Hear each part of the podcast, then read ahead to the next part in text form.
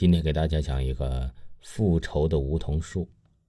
这个故事的真实性啊，无从验证不过，却着实是我听到的第一个鬼故事。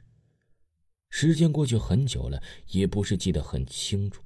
这是我爷爷告诉我的。在我中学的门口有一棵梧桐树，很大，有两个成年人手挽手围起来那么大，到现在都还在。记得我刚升初中那会儿啊。爷爷带我去学校，他是学校的老师，任教七八年了。他和我说的第一句话就是：“以后不准来这玩。”那时我还纳闷，多凉快的地方怎么不让人来呢？后来呀，在学校待的时间久了，听到了关于梧桐树的各种说法。有人说，以前文革的时候抓迷信人，哎，很多的和尚和尼姑吊死在树上。我们学校啊，以前是一间寺庙。有人说，以前没建学校的时候，村子里死的小孩全部都放在树上了。我们那里的风俗，不满八岁的小孩死后啊，不能入土，只能放在树上或者是山洞里面。说是入土了，会变成怨婴，回来带走自己的弟弟妹妹。这个说法到现在都有，不知道是哪里传来的。还有人说呀，这一家四口被土匪杀死在树下，他们是枉死的。只要遇到八字吻合的，就会被拉做去做替身。总之啊，哎，我走到树下都小心翼翼的，害怕一个小孩子掉下来，或者看见一个和尚或者尼姑掉在上面。我的中学不在我们村所以以前都不知道这些。有次下课看见几个老太婆在树下烧纸，我就跑去告诉我爷爷了。那时候爷爷听说完呢，拿出了老黄历，翻了又看，说着。十年了，可怜呐，可怜！那时候我还爷爷以为他中风了呢。我问他到底那树怎么了，可是他一开始怎么都不肯告诉我，直到我说不告诉我，我就半夜去爬树。哎，请原谅我从小就是假小子。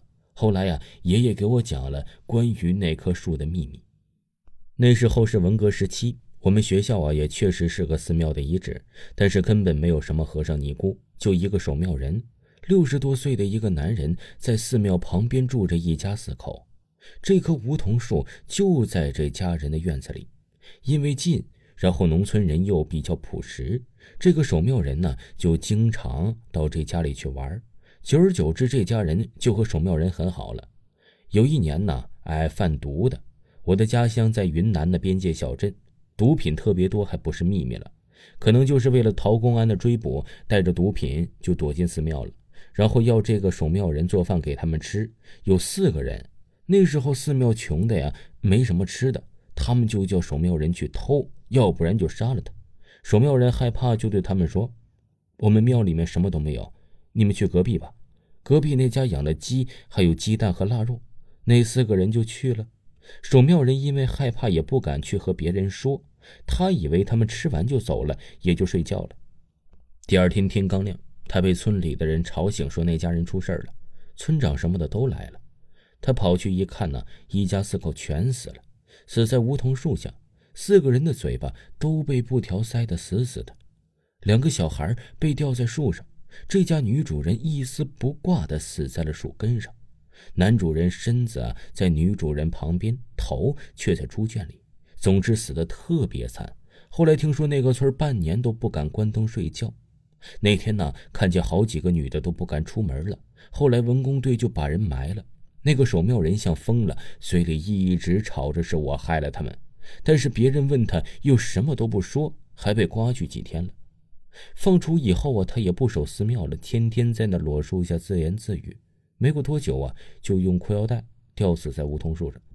大概过了半年左右吧，那四个人又回来了，说是回来赎罪。从他们走后啊，就天天做梦。只要一闭眼睛，就能看见一个老太婆拿着梧桐树果让他们吃，他们就去那神棍算了。神棍告诉他们：“哎，是造孽了，除非亲自回来求别人害的原谅，要不以后他们的子孙后代都不会长命。”他们就回来了。那晚呢，拿了很多的香纸去烧，可是总是点不着火，好不容易一点就吊着个果子下来把火砸灭。后来第二天的村里人找出派出所人去抓，那人都死了，眼睛瞪得大大的。嘴里呀还有个梧桐树果儿有的人命根子还被野狗咬了。